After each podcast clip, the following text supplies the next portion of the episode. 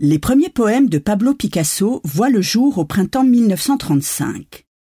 Peu de temps avant le début de cette production, son dessin représentant une jeune fille dessinant dans un intérieur établit des nouveaux liens entre l'écriture et la peinture, la graphie et le dessin. Conçu comme une étape préliminaire à la réalisation de la toile majeure La Muse, ce dessin sur le thème de l'atelier précise les intentions du peintre par rapport à la couleur. Remarquez les lignes souples qui relient ces annotations. Celles-ci créent une dynamique qui contraste avec l'atmosphère calme du tableau.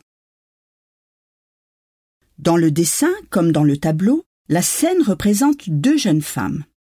La première fait face à un miroir et dessine, absorbée par son travail, au premier plan. La deuxième paraît dormir, la tête posée dans ses bras rabattus sur une table à l'arrière-plan. L'expression des deux femmes participe à l'ambiance sereine de la composition malgré un traitement plastique plus anguleux. Les tonalités froides du bleu, violet et vert contribuent également à cet effet.